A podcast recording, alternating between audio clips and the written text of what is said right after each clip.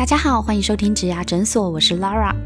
这个节目里我们会讨论履历面试技巧，分享职场人际难题，还有各种职缺和产业的解析，以及优秀的工作人物专访，希望可以陪你度过职业倦怠的苦闷，走过转职焦虑的彷徨，让我们一起闪闪发光吧。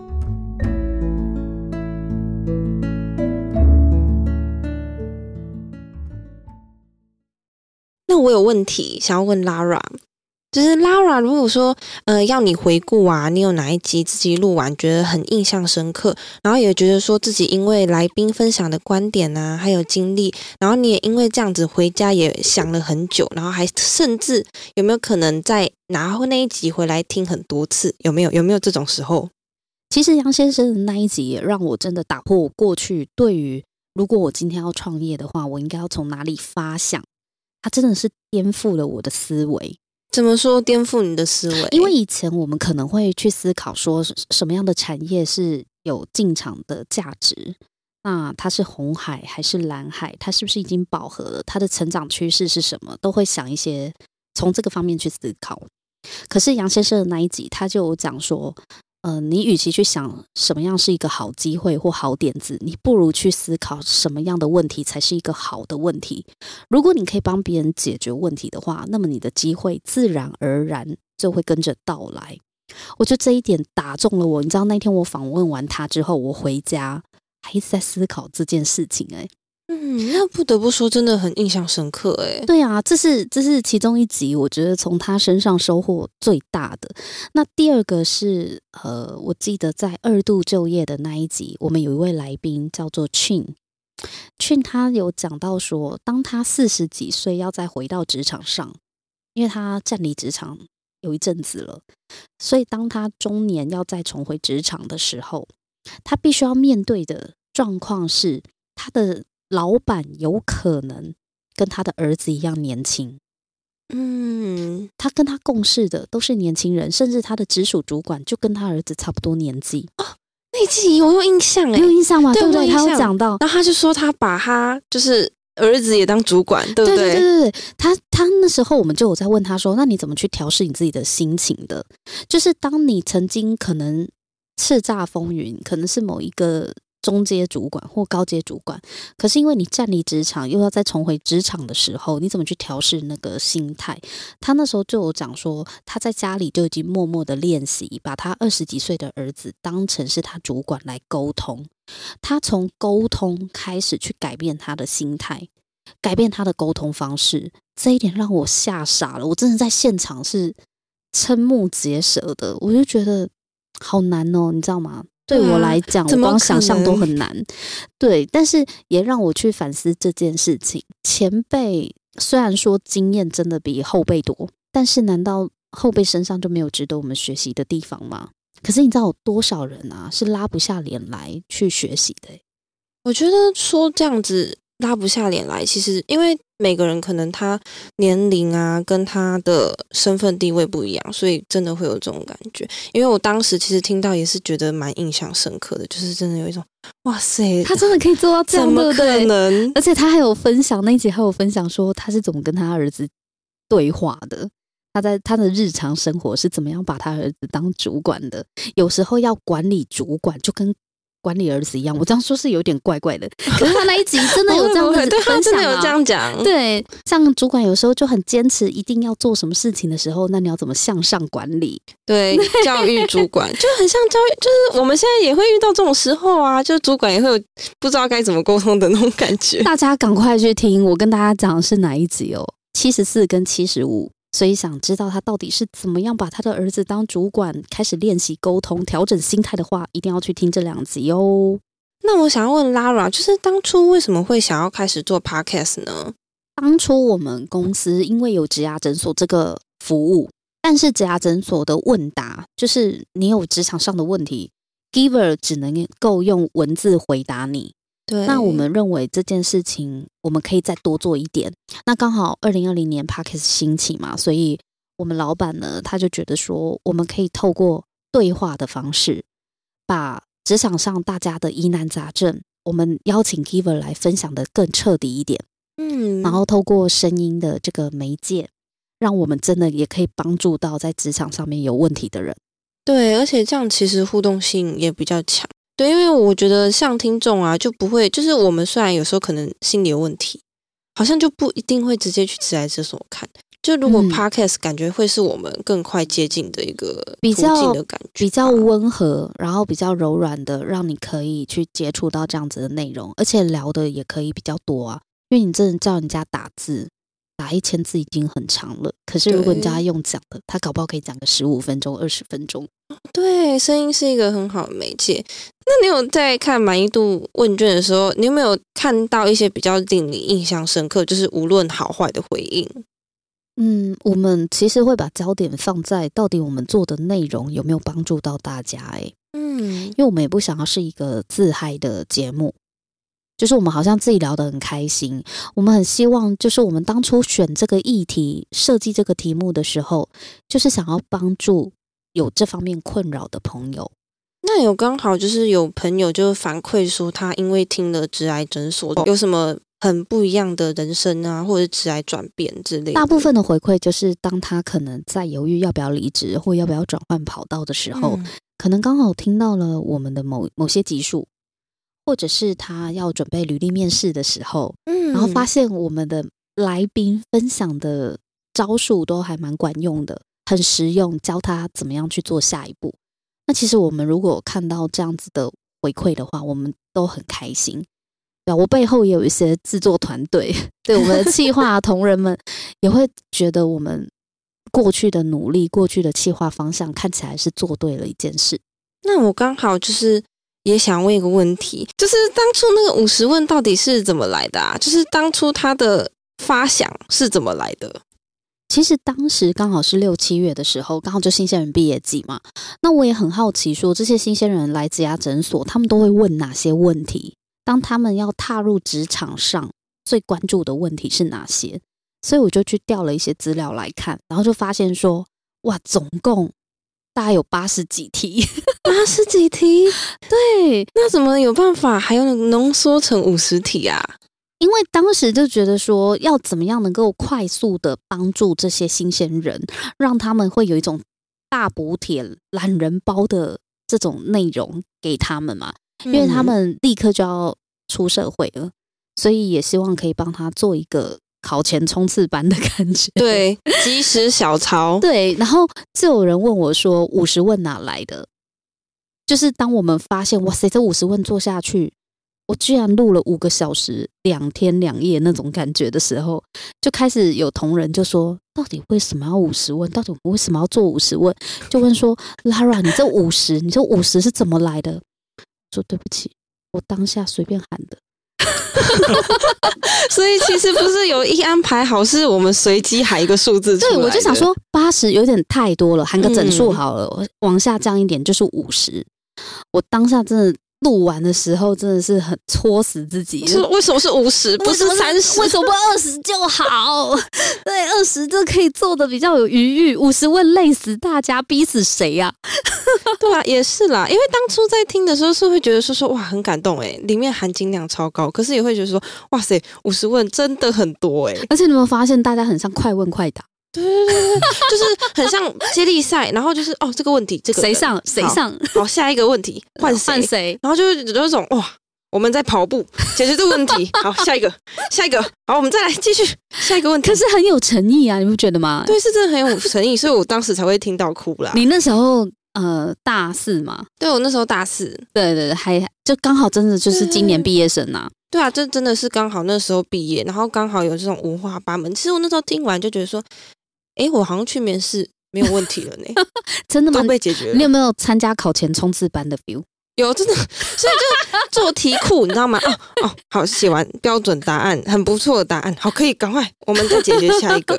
所以真的哦，题目都做完了，就会觉得说，哦好像面试不管怎样，应该都有问题，应该都在里面了吧对对，不然八十问好像就是太精挑细选了。因为那时候 Brian 也在现场嘛嗯，五十、问做完，那时候心情感想是如何？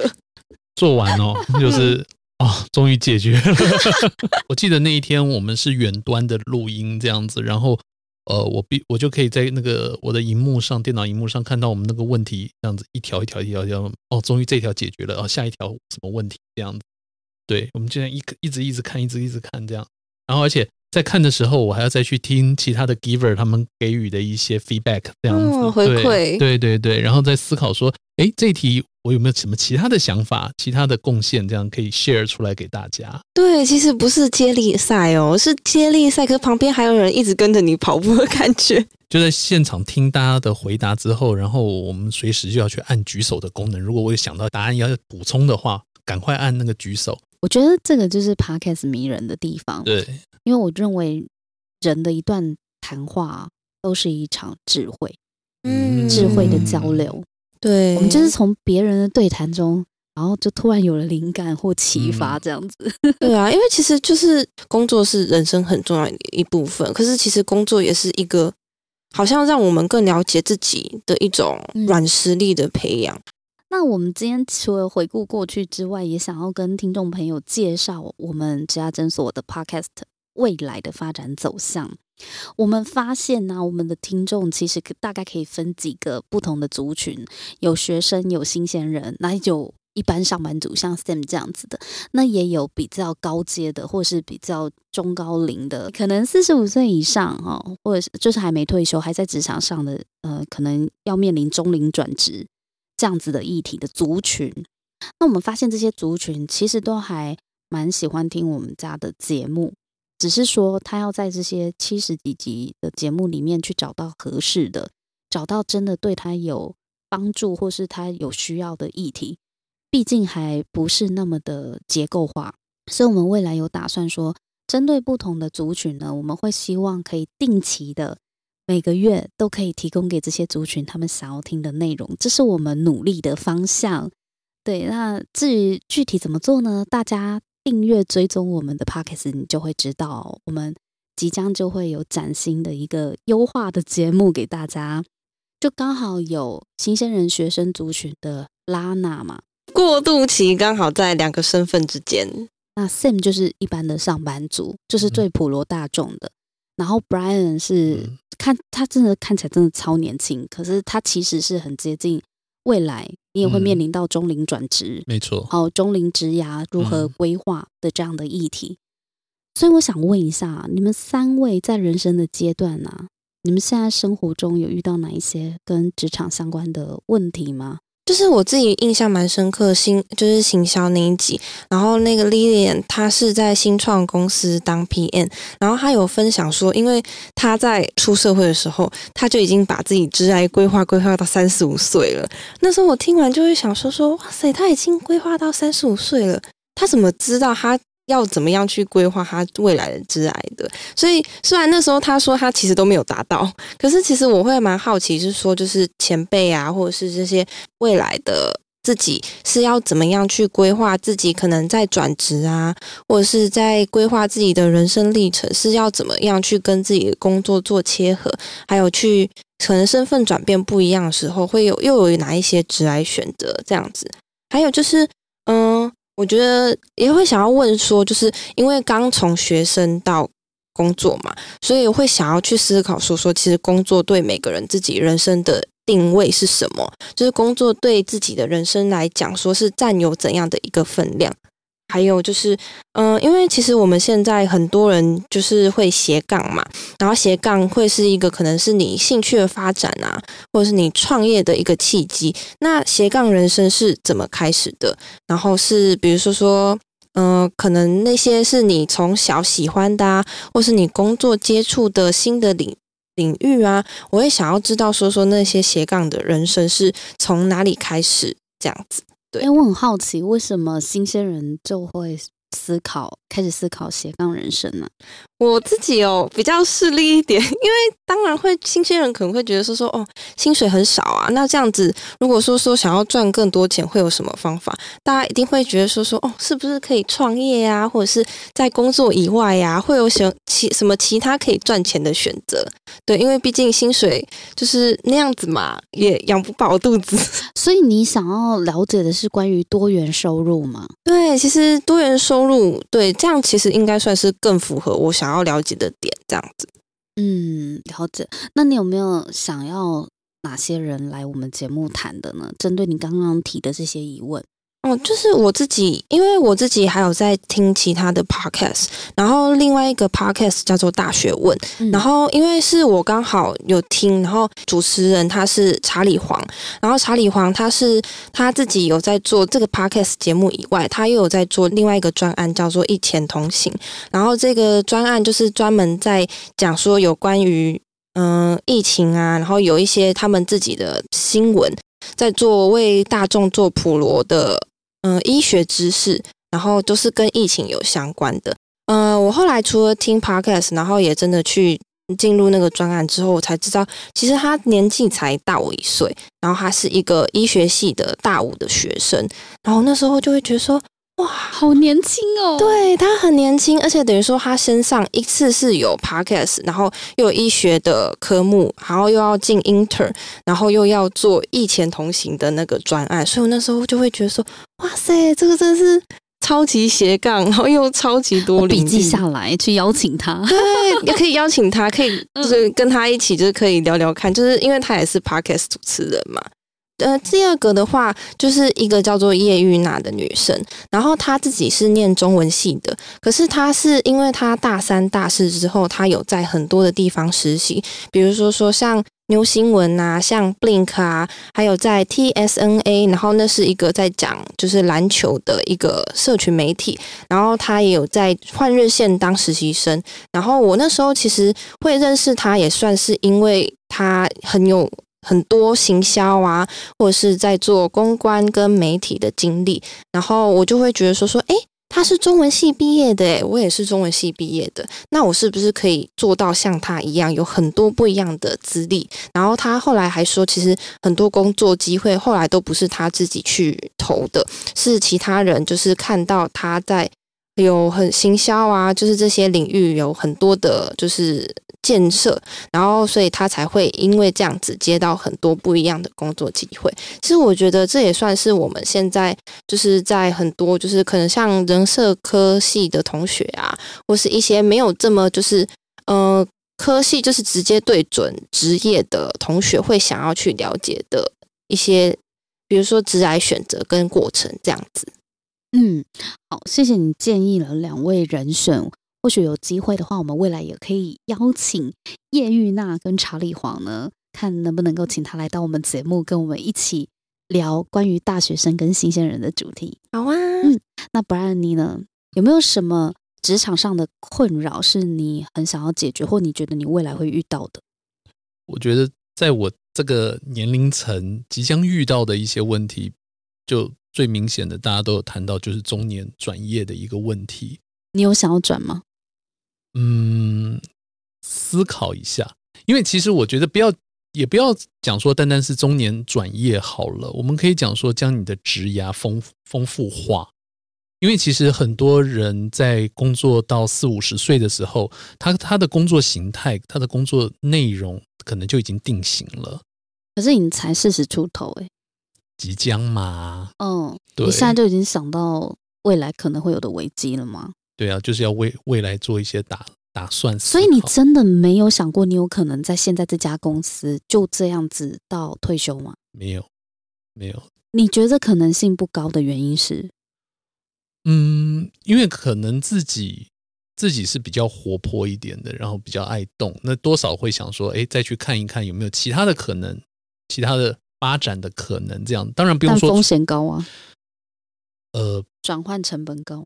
毕竟，我我个人而言呢，我的个人转换成本比较稍微低一点，因为毕竟没有小孩，然后比较单身自由，所以说我我的转换成本会相对来讲比较低一点。当然，很多人很多人可能他们成家立业了，那对啊，有养家的压力，很难随便动啊。对，所以说所以说他可能他不会动，但是他可能他想说，哎，他的。工作是不是可以再丰丰富一点？所以说，很多人到我这个年纪之后，他会想到说：“哎，他也可以来做一个斜杠人生这样子。”嗯，在目前的工作的这个领域之中，再找寻看看有没有其他发展的一个可能性。可能跟呃刚刚拉娜讲的，他他的斜杠是为了要再多赚一点钱。但是我们这个年龄层可能会希望的是说，能够再依照自己的兴趣再做一些发展，这样子，或者是说，毕竟在这个年龄了。已经到这个时候，可能他的经济不是一个唯一的考量的时候，他可能会去发展他的一些兴趣，比方说去学学摄影啊，然后去学一些电子商务啊、网络架设啊这些。我最近认识一些朋友，他们都是去想要朝这一个方向去做发展，所以说就让自己的职涯可以再多丰富丰富一点。他或许他不见得一定要转业，可是他可能想让自己的生活再多一点的变化。这个是我觉得目前我们这个年龄层可能会遇到的一个状态。所以这样听起来，中年转业可能有两种出发点。嗯，一种是不得不，对，可能被老板裁了，或公司根本就倒了嘛。没错，对。那另外一种就是，呃，他不是因为经济压力。刚刚我们讲的不得不，他就是必须要活下去的经济压力。就算不是自愿离职的，他也要想办法赶快找一份工作。对。去巩固自己现有的所有的支出嘛，生活的所需。没错。那另外一种，并不是因为经济压力而想转业，嗯，纯粹是想要拓展自己生命的宽度。是的。OK，所以呃，你觉得这会是你们这个族群可能有的一个面向？对，有一个议题在，到底要怎么转业？对，所以你会希望可以听到跟什么相关的主题呢？像说，呃，之前我们有邀请一些中年职涯转业成功的一些人士来参加节目，可是他的转业成功真的有不同的。就刚刚出发点很不一样啊！如果我今天是为了找一份工作养活我自己的话，我所有的思考逻辑选择都会不同，对，都会跟我纯粹要拓展视野是不同的耶。嗯嗯嗯，对他出发点不一样，其实他做的一个选择也会有一些差异在这样子。对，那其实我个人我会希望说能够听到一些，比方说，嗯，在人力资源这一方面的前辈，比较资深的前辈。来做一下他们的分享，这样子。那我我这边想到，比方说像呃，我觉得像 Spring 王老师这边，我相信他在职业发展这一方面，现在直接点名了，Spring 哦，嗯，对。你希望他来分享什么？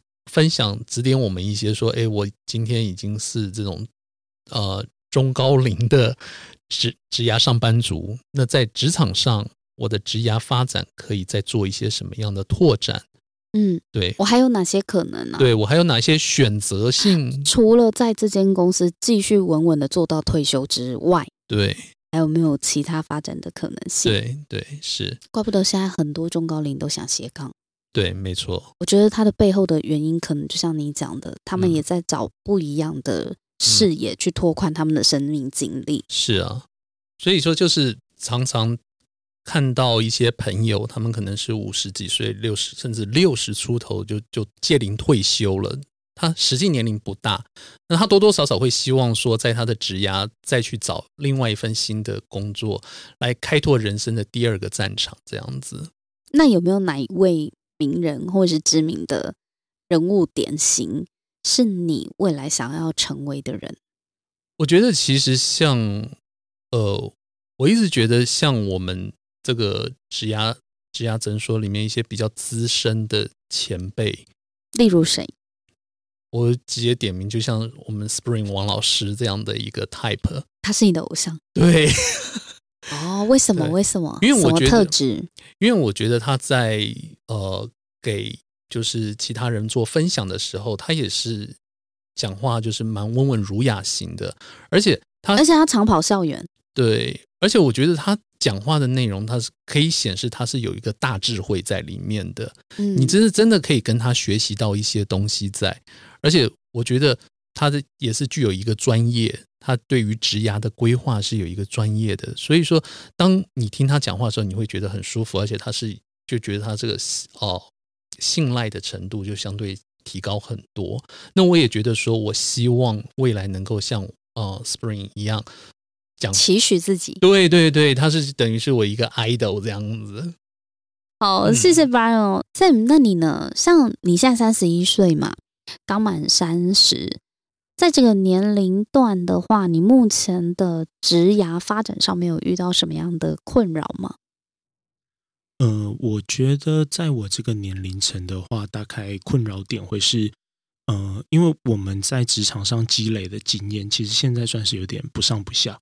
我我们比起年轻刚毕业的那一群呃弟弟妹妹们，我们算是比较呃有经验，然后可能在呃工作上有累积了一定的小小的成绩。嗯，可是我们比起前面的职场前辈，也许三十几岁，也许四十岁的职场前辈，我们依然会还很嫩。嗯，对，我们在他面前还是很嫩，对，所以，我们其实有时候在工作上的角色有一点点呃尴尬，因为有有些时候我们都得要肩负起有点呃算承先启后的角色，因为比如说公司又有加入新的实习生，或者是刚毕业的应届毕业生的正职同事，我们可能都得肩负起去带他们的一个责任。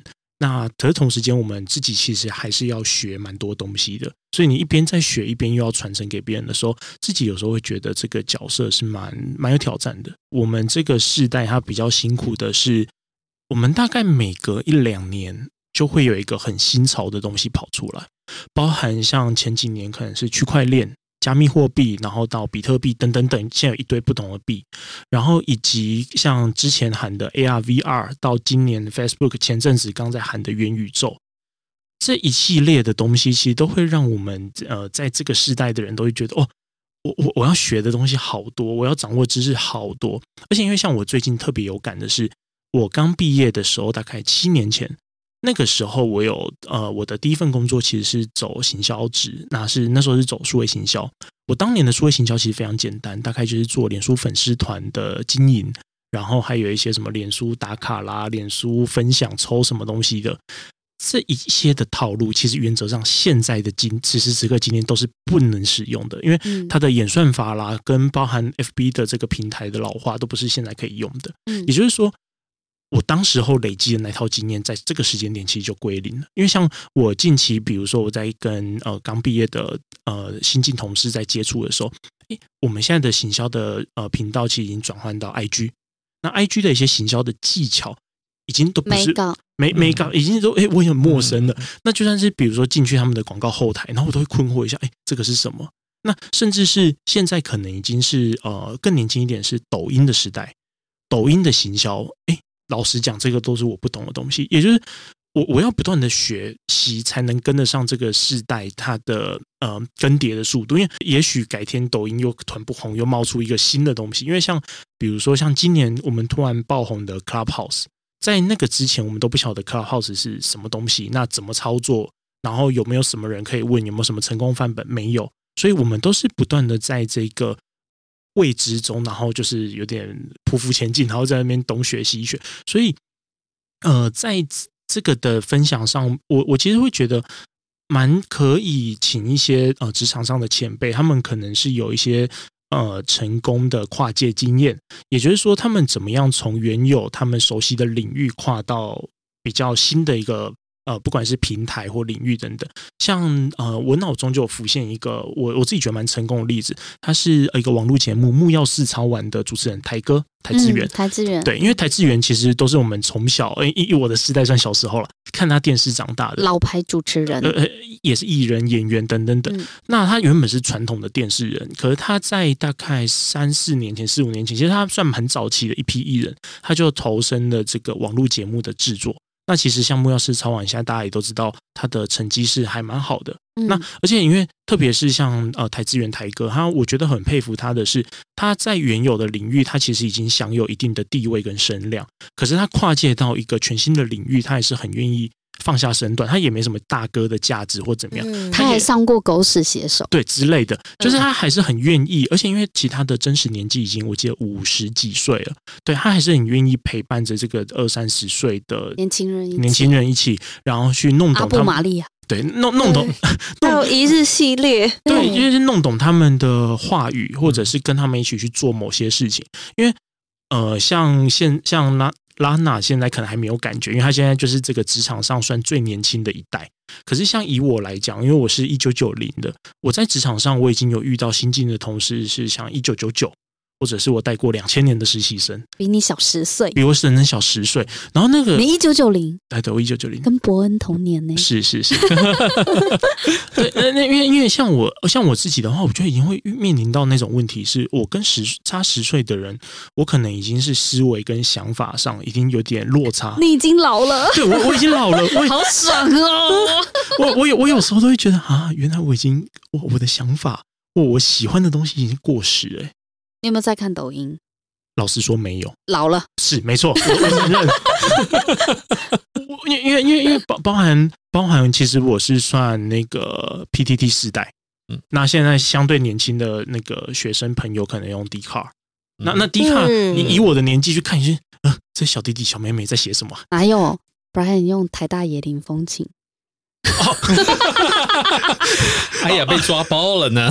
对，就是我我我们都会有不同的世代，我们习惯，然后就会突然意识到，哎，因为特别是在跟那些职场上的新进同事在呃讲话了，不管是工作上的讨论，或者是私下的聊天，什么哎，你们已经不唱蔡依林跟周杰伦的歌了吗？对，之类的这种感觉，所以。我觉得在职场上，你可能要不断的提醒大家，就呃提提应该算提醒自己，就是怎么样去面对新的东西，还是保有那个刚出社会的那种热情、热忱，然后去学习它，而不会白老。因为因为在这种时代，感觉白老是最没有价值的东西，因为面子啦，白老一点意义都没有，因为它就是不断的更新。因为像我前阵子就刚好是跟实习生在讨论那个数位行销的操作，嗯，像以他来讲，他在抖音上面就哇。完完完全全领先我。我虽然说是呃算呃比较资深的同事，是要负责带领他，可是比如说在抖音的形象，哎，其实都是我在学，我在跟他学。对，所以所以呃，这会是我这个时代，我觉得会是一个嗯，算蛮急迫要去面对的一个问题，然后也是我们自己要好好学习的一一个课题啦。对，嗯，所以我觉得你刚提到的这个木曜四超玩哦。搞不好我们也可以去邀约看看，看台哥会不会愿意来上我的节目。是，对啊，而且你讲的这个世代的，就是从年轻的一代默默的感觉，怎么好？我好像已经被后浪已经推到不知道死在哪里了。我 我我我我我最近我最近有时候都会在想说，哎，我以前刚毕业的时候还很容易就被叫哎滴滴滴滴滴滴。哎，弟弟，然后哎，我已经变大哥了。我很久没听过这个词，你知道吗？Sam 哥，对，一定要变哥学长了。对对对对，就有有时候被就是被那种比较新进的同事叫，可能然后前辈啦、学长或者怎怎么样，然后就哎，我我原来我已经被推向老老人那一边了。对啊，尤其如果你要从事的是跟这个时尚或是科技快速更迭有关的话，你应该应该更有感觉。是是是，非常有感觉。好哦，那今天真的非常开心哦！我们跟三位一起回顾了我们 Parkes 过去一年我们所做的点点滴滴。那在这边，我真的真的非常感谢每一集。来到我们节目上面贡献的 Giver 来宾，真的非常谢谢你们。我们的听众就是因为有你们的分享，他们才会这么爱我们的节目啦。所以，呃 Laura 在这边代表一零四也感谢各位 Giver 你们无私的参与。那我们也预告了未来我们的节目的走向，会在更加分群制作科技化的内容。所以，如果你认同我们做节目的理念，喜欢我们节目的话呢？请不要吝啬在 Apple Podcast 给我们五星的评分和留言哦，这对我们来讲就是一个最直接的回馈。那我们今天就先跟大家分享到这边，我们下一集见，拜拜，拜拜，拜拜。我们收到了来自感恩的努力转型中的 MC，想要感谢 Podcast 第七十四集的来宾 Chin，他想要谢谢 Chin 呢，在二度就业这一集当中。他精辟的解析，并且唤醒了二度就业的求职者需要在心态上做出什么样的调整。感谢他实际的建议，让我在求职的过程中有了一些定数。祝职牙诊所 Parkes 生日快乐！哇，谢谢 NC。那我们来听听 Chin，他收到你的感谢之后，他有一些话想要对你说哦。大家好，我是 Chin。很荣幸参与一零四 Podcast 第七十四集和第七十五集二度就业的五个关键力这个主题的录制，我很开心能有机会与大家一起分享自己的想法。更开心的是收到听众的回馈，这个回馈大概可以让我开心到六十岁哦。我的朋友问我说：“我们都是中高龄的同伴，怎么您混得比我从容不迫啊？我到底该如何才能跟你一样呢？”我跟他说：“我这四十年来跟正常人唯一不一样的地方，大概就是我不断的修炼自己。”以儒家为皮，道家为骨，佛家为心，作为我失意挫折时唯一的方向。怎么说呢？一个人的外表，不管胖瘦美丑，只要充满智慧、专精技能、博览群书，就会自带儒家光环。没有人会看不起有学问的人呀。这就是以儒为皮，但光有学问还不够，还要像道家一样有降魔符、诛仙剑，至少也要学会丢糯米、贴僵尸符吧。也就是说，要有十八般武艺、三十六计、翻手为云、覆手为雨的手段。我常说，在这个世界生存，单纯的善良是一种愚蠢。这就是以道为骨。